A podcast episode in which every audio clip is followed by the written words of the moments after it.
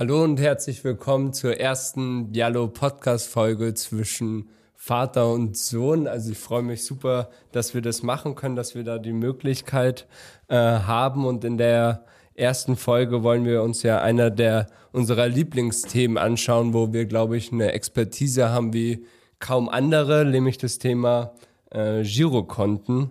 Ähm, warum behaupten wir überhaupt, dass wir mehr Expertise haben als alle anderen? Naja, ich betreibe dieses Thema schon ganz, ganz lange. Und ich glaube, dass ich derjenige in Deutschland bin, der die meisten Girokonten hat. Wie viele Girokonten sind denn das? Hm, zwischen 20 und 30. Ich habe nicht genau nachgezählt. oh, das sieht dann wahrscheinlich nicht so gut für den Schufa-Score aus. Naja, ich bin ja schon etwas älter und ich brauche keinen Kredit mehr, insofern spielt es keine Rolle. Aber für mich ist einfach immer wichtig, ich will nicht nur von außen auf so ein Konto gucken, sondern ich will wirklich es ausprobieren, sehen, ja, wie ist das Online-Banking auf dem PC und natürlich, was mich viel mehr interessiert, ich will die Konten auf meinem Handy führen, ja, und sehen, wie funktionieren die Apps und da gibt es wahnsinnig große Unterschiede super spannend. Cool, dass wir da auch die Möglichkeit haben, so viele Konten überhaupt uns ähm, anzugucken. Allein das ist ja wahrscheinlich schon eine Folge für sich. Ähm, bei den Girokonten ist es ja so, die werden ja aktuell eigentlich immer, immer teurer. Woran liegt denn das, dass die Banken jetzt eigentlich mit den Gebühren gerade aktuell so anziehen? Was meinst du?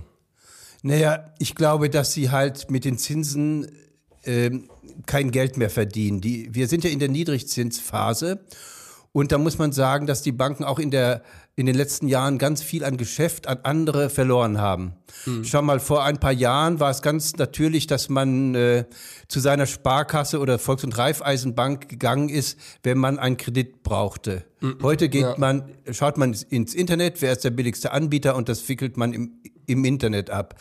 Das gleiche ist in der Baufinanzierung. Ja. Und Früher hatte man ein Sparbuch bei seiner Bank. Auf dem Sparbuch gibt es auch keine Zinsen. Dann gucken die Leute ins Internet, ob es da eine Alternative gibt. Also haben die Banken, ja, die, die halt Filialen haben, immer weniger Chancen, Geld zu verdienen. Und dann schröpfen sie halt die letzten Kunden, die sie noch haben, mit dem letzten Produkt. Und das sind eben die Girokonten. Mm, okay was für der, die lassen sich ja immer neue Gebühren einfallen, die sind ja ganz schön kreativ. Was waren so die letzten Gebührenhammer, die du da entdeckt hattest? Naja, früher war es zum Beispiel üblich, wenn ich Sparkassenkunde bin, dann konnte ich bei meiner Sparkasse mit der Girokarte so oft wie möglich Geld abheben. Ich konnte zu irgendeiner anderen Sparkasse im Bundesgebiet äh, gehen und bekam dort auch das Geld so oft ich will, kostenlos. Ja, das ist das sogenannte Sparkassennetz. Und dann haben wir bei den VR-Banken haben wir auch so ein Netz. Das sind so un ungefähr 20.000 Automaten. Da konnte man sich früher kostenlos bedienen. Heute ist es so, dass man bei der eigenen Sparkasse nur zwei, dreimal sehr oft kostenlos Geld abheben kann. Danach kostet es Gebühren und erst recht natürlich, wenn ich zu einer anderen Sparkasse gehe, weil du musst wissen, wenn ich zum Beispiel als Kunde der Sparkasse München nach Hamburg reise und dort bei der Hamburger Sparkasse, also der Haspa, Geld abhole, dann stellt die Haspa der Stadtsparkasse München so ungefähr ein Euro in Rechnung. Und das will die Stadtsparkasse München dann von dir als Stadtsparkassenkunde Münchner wiederhaben. Also da haben die mal, das war eine große Geschichte, die wir aufgedeckt haben vor zwei Jahren, im letzten Jahr oder auch in diesem Jahr ist es so, dass wir festgestellt haben, dass die Leute aufgrund der Corona-Pandemie immer häufiger mit der Girocard äh, bezahlen. Also die gehen zum Bäcker und bezahlen die drei Brötchen mit der Girocard, die tanken und zahlen mit der Girocard. Oder sie gehen in den Handel, kaufen sich eine Mütze, einen Schal, wenn es kalt ist, wie zur Zeit und dann zahlen sie die auch mit der Girocard. Und ungefähr die Hälfte aller Banken, die nimmt dafür Gebühren, wenn man das falsche Konto bei ihr hat. Mm, krass. Also ich bin ja, ich weiß nicht, seit wie lange schon DKB-Kunde und ich heb ja ganz entspannt überall Geld ab, ohne irgendwas zu bezahlen. Sogar weltweit jetzt, wo die Kunden oder die Sparkassen sogar bei ihren eigenen Kunden zu lang, selbst wenn ich bei einer anderen Sparkasse abhebe, das ist ja schon ganz schön extrem. Da fragt man sich, welche Vorzüge hat überhaupt noch eine Sparkasse? Wie wollen die junge Leute überzeugen? Weil die konkurrieren ja eigentlich mit DKB und Co. Ein junger Mensch ist ja sehr digital, der braucht ja wahrscheinlich eher weniger die Filiale vor Ort. Ne? Naja, solange die Leute äh, unter 18 sind, haben sie ja fast bei jeder Bank das Konto kostenlos und da gibt es keinen Grund äh, zu wechseln. Das fängt eigentlich erst an, wenn sie dann älter sind als 18 und Gebühren zahlen müssen ja, da wundern sie sich oder erst recht, wenn sie dann äh, studieren in einer anderen Stadt oder dann ein Auslandssemester machen und wollen ähm, im Ausland Geld abheben. Ja, dann stellen sie fest, als Sparkassenkunde müssen Sie da deutliche Gebühren zahlen, mehr als fünf oder sechs Euro pro Geldabhebung, während Sie zum Beispiel bei der ING im gesamten Euroraum das kostenlos haben oder bei der DKB sogar weltweit. Mm. Ja, da fragt man sich schon, ja, warum sollte man überhaupt noch, gerade wenn ich 18 bin, bin ich ja eigentlich erst in der Lage, Kredite etc. zu machen und gerade dann äh, verscherzen sie sich ja eigentlich bei den, bei den eigenen Leuten schon, schon erstaunlich. Ähm, was würdest du denn jemanden raten, der jetzt merkt, boah, meine Sparkasse greift irgendwie äh, auf solche Gebühren zurück oder so? Soll er direkt wechseln oder was rätst du da grundsätzlich? Das hängt ganz davon ab, Nehmen wir an, er ist mit seiner Sparkasse im Großen und Ganzen ganz zufrieden, kennt sogar vielleicht den Berater, der ihm öfter schon geholfen hat und will da nicht weg. Dann sollte er gucken, welches Konto hat er eigentlich. Wenn er so ein Filialkonto hat, ja, das heißt, äh, ein Konto, das klassische Konto, was die meisten Leute haben, was so um die vier Euro im Monat kostet, dann sollte er sich überlegen, ob er nicht ein Konto nimmt, das zwar etwas teurer im Monat ist, also so vielleicht so acht oder neun Euro, aber in diesem Preis von acht oder neun Euro sind alle Gebühren enthalten. Das heißt, er kann so oft wie möglich Geld abheben, er kann mit der Girokarte zahlen, bis der Arzt kommt. Es kommen keine weiteren Gebühren dazu. Während beim klassischen Konto, das ist das Konto mit Einzelabrechnung. Und da erfinden die immer neue Gebühren. Alles, was ich mache, gehe ich zum Automaten, SB-Automaten, ja, und fülle da etwas aus am Automaten. Da zahlt man bei einer Bank in Bremen 2,50 Euro für jedes Mal ausfüllen, ja. Wahnsinn. Ja, oder ich gehe zur Kasse und hole mir Geld ab, ja, direkt an der Kasse zahle ich. Eigentlich, die zahlen alles, ja. Und die Banken tun eigentlich, und das finde ich total bekloppt, die tun alles, damit die Leute nicht mehr zu ihnen kommen. Ja, weil alles am Schalter kostet Gebühren. Und sie drängen die Leute nach draußen und wundern sich dann, dass sie irgendwann sagen, ich habe von meiner Sparkasse oder Volks- und Raiffeisenbank die Schnauze voll und wechsle zu einer Direktbank.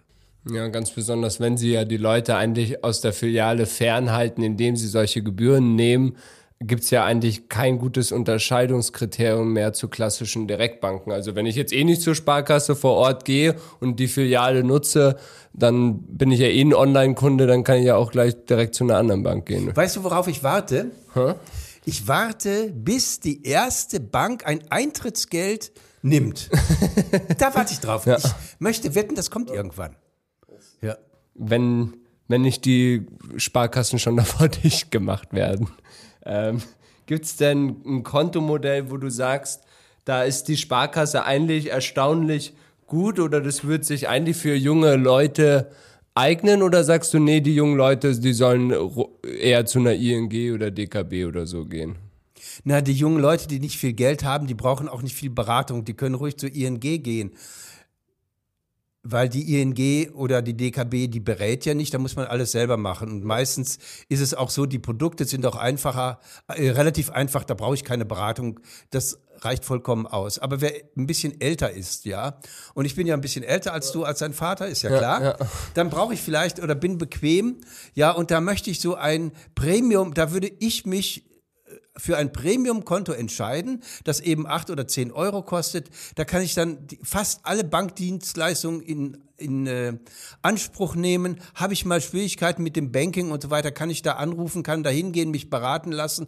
Und dann ist sind mir die zehn Euro, die ich dafür im Monat zahle, die sind es mir wert. Ja, also die Premium-Konto, Konten sind die unterschätztesten Konten. Zumal, wenn ich das vielleicht noch sagen darf, Samuel, ja Viele Premium-Konten ja, haben eine Goldkarte. Entweder gibt es sie verbilligt oder die sogar im Preis enthalten. Dann kostet das Konto so vielleicht 12, 13 Euro im Monat. Ja. Und in dieser goldenen Kreditkarte sind so viele Reiseschutzversicherungen drin, die viel, viel besser sind als alles andere, was es auf dem Markt gibt. Zum Beispiel, was der ADAC oder andere äh, Kreditkarten bieten. Die sind ganz, ganz super. Ah, okay, eigentlich müssten sie sich auf das Kontomodell dann fokussieren. Viel mehr. Viel mehr, aber die machen so wenig Werbung. Ja. ja, und so weiter. Und die vermitteln das nicht, ja. Und das ist eigentlich schade. Sie haben einen Schatz, den sie selber nicht heben. Und das ist bedauerlich. Ist doch eigentlich auch ein interessantes Modell, wenn ich dann so einen Auslandsschutz habe und du sagst, der ist so extrem gut und so viele von meinen Freunden gehen ja auch ins Ausland für eine gewisse Zeit, gerade auch beim Studium und so, dann ist das doch eigentlich auch ein ganz interessantes Kontomodell. Bei, bei der DKB habe ich doch keinen Reiseschutz, oder? Äh, das kann man neuerdings dort auch abschließen. Die haben ah, auch eine goldene Kreditkarte, aber die verstecken ja. die auch. Ja, ich habe das zufällig gefunden, ja, aber das haben die nicht kommuniziert. Nein, ah, okay. dafür sind diese Dinger wirklich klasse, weil du hast eine einen Reisekrankenschutz. Ja. Das heißt, wenn du im Ausland bist, machst da so äh, für drei Monate vielleicht ein Praktikum oder so etwas und wirst krank, dann musst du sowieso eine separate Versicherung abschließen, ja? Mhm. Das macht die Barmer oder die AOK und, und so etwas mhm. nicht, ja? Das musst du sowieso haben und dann ist das in dieser Karte enthalten. Oder du hast auch eine Reiserücktrittskostenversicherung, die nicht vom äh, abhängig ist vom Bezahlen der Karte. Die, weißt du, die meisten Reiserücktrittskostenversicherungen, die an eine Karte gebunden sind, die springen im Ernstfall nur ein, wenn du die Reise mit der Karte bezahlt hast. Das kannst du oft, aber oft nicht. Stell dir vor, du bist Familienvater, hast zwei Kinder und willst dir eine Ferienwohnung in Frankreich an, anmieten. Ja. Die kannst du niemals mit der Kreditkarte bezahlen. Es sei denn, wenn du die von privat anmietest. Der Privatmann sagt, gib mir das am besten bar, schwarz natürlich, ja, oder er sagt, überweis mir das Geld und dann würde die zum Beispiel vom ADAC würde da nicht einspringen, die der Sparkassen und der Volks- und Raiffeisenbanken schon. Also eine superklasse Karte in Verbindung mit dem Premium-Paket. Mm. War mir so gar nicht äh, bewusst. Also es ist irgendwie äh, paradox. Da haben sie die, die, klassischen Kontomodelle, mit denen sie die Leute verschrecken und gleichzeitig haben sie eigentlich ein fantastisches Kontomodell, was sie, äh, was sie verstecken. Ja, Komisch. es ist auch insofern paradox. Ich habe mal mit einem Bankdirektor gesprochen, in Bautzen war ich da, oder in, nein, in Dresden. Und der hat mir erzählt, äh, Sie haben auch die beiden Konten, ja, und Sie haben Ihren Kunden vorgerechnet, dass Sie mit dem vermeintlich teuren Konto, also mit dem mit der höheren Grundgebühr, ja, unter dem Strich viel besser auskommen und ja, und zurechtkommen und weniger bezahlen. Und da haben sie alle, bei denen das so ist, angeschrieben. Aber nur eine Minderheit hat gesagt, dann steige ich um. Die anderen haben gesagt, nee, dann bleibe ich lieber bei dem Konto, was günstiger ist mit dem niedrigen Preis. Aber durch die viele Einzelposten, ja, was ich vorhin erzählt ja. habe, liegen sie immer drüber. Das ist auch verrückt. Ja, die Leute sind da nicht rational. Mir würde so etwas nicht passieren. Wobei man auch die Frage stellen muss, ob sie tatsächlich die Post lesen. Ne? Ja, das weiß ich nicht, aber ich, naja. Der, die, ich glaube, viele, äh, gerade die jüngeren Leute, die würde man wahrscheinlich anders besser erreichen. Aber ja, ist vielleicht auch so ein bisschen die Einstellung von vielen Deutschen. Also dieses möglichst auf den ersten Blick günstig ja. ähm, und immer schön spare, spare. Ähm, wie würdest du oder was würdest du den Leuten jetzt raten, wenn die sagen, okay, war mir alles gar nicht so bewusst, ich weiß, ich würde mich jetzt nochmal umschauen, äh, um zu suchen, was das richtige Kontomodell ist. Vielleicht so eine kleine Schritt-für-Schritt-Anleitung oder wie würdest du vorgehen? Also, äh, ich würde so vorgehen. Ich muss mich fragen, bin ich mit meiner Bank insgesamt zufrieden? Und wenn du sagst, insgesamt eher zufrieden, dann würde ich mir ein dieses Premium-Konto suchen. Ja. Nehmen wir an, ich sage, das Premium-Konto ist mir zu teuer, ich will es doch anders haben und ich mache sowieso Online-Banking. Ja, dann würde ich sagen, dann wechsel die Bank. Das geht heute ganz einfach. Ja, ja. Ah, okay, warum geht das so einfach? Äh, da hat man zwei Methoden. Es gibt seit 2016 gibt es ein Gesetz, ja, dass die neue Bank den Umzug für den Kunden von der alten Bank weg zu ihr hin praktisch übernehmen muss. Du kannst also hingehen zur Bank und sagst, ich will umziehen, ich komme zu euch, gib mir ein Formular und du füllst das Formular aus, da schreibst du drauf, äh, das neue Konto, das alte Konto und was du alles umgezogen haben willst, nämlich alle Daueraufträge und so weiter und so weiter, dann machen die das alles innerhalb von 14 Tagen für dich. Oder nehmen wir an, du bist pfiffig und sagst, ach, ich mache sowieso Online-Banking, ja. ja, dann gehst du zum Beispiel zur DKB, zur ING, zur Consorsbank, zu irgendeiner dieser Direktbanken. Das geht aber auch bei Sparkassen. Ja. ja. Da gehst du hin, wählst, äh, eröffnest das Konto, wählst dich in das Online-Banking ein und von dem Online-Banking, zum Beispiel der DKB, wählst du dich auf dein altes Konto, auf das Online-Banking, zum Beispiel bei der Deutschen Bank, ja. ein und tust dann praktisch anklicken, was umgezogen werden woll, soll, Entschuldigung, ja, ja. und das machen die dann automatisch. Das ist innerhalb von zehn Minuten erledigt. Das habe ich schon gemacht. Ganz tolle Technik. Super. Also entweder analog, nämlich mit dem Zettel, also mit dem Formular. Das, das ist auch auf allen äh, fast auf allen Bankseiten gibt oder in einem Artikel, den wir vor kurzem veröffentlicht haben. Ah ja, stimmt, genau, ja. Oder aber digital, analog oder digital. Also zehn Minuten Arbeit, mehr ist es nicht, dann ist alles erledigt. Super, super sehr, gut. Sehr gut, sehr gut. Ja, dann erstmal dir vielen Dank, dass du dir die Zeit genommen hast und die ganzen Fragen beantwortet hast. Ich würde auch sagen, wir tun alle möglichen hilfreichen Artikel und so weiter nochmal in die Podcast-Beschreibung rein. Und dann würde ich mich auch bei allen Zuhörern bedanken und hoffe, wir haben doch den einen oder anderen motivieren können, sein Kontomodell nochmal zu überprüfen, weil ich glaube, da ist viel mehr Sparpotenzial drin, als die meisten vermuten. Vielleicht Vielleicht darf ich das noch sagen. Ein mhm. letztes Wort sagen. Gerne, ja? sehr gerne. Man muss sich sagen, ein, ein, teures Konto kostet zwischen 100 und 200 Euro im Jahr. Ja. Und wenn ich das umziehe, spare ich das ja nicht nur einmal, sondern Jahr für Jahr. Da kommen Tausende von Euro zusammen und die kann man besser ausgeben, als es einer teuren Bank in den in die Kasse zu schieben. Oder in den Rachen zu werfen. Oder in den Rachen zu werfen, genau. Vielen Dank. Danke.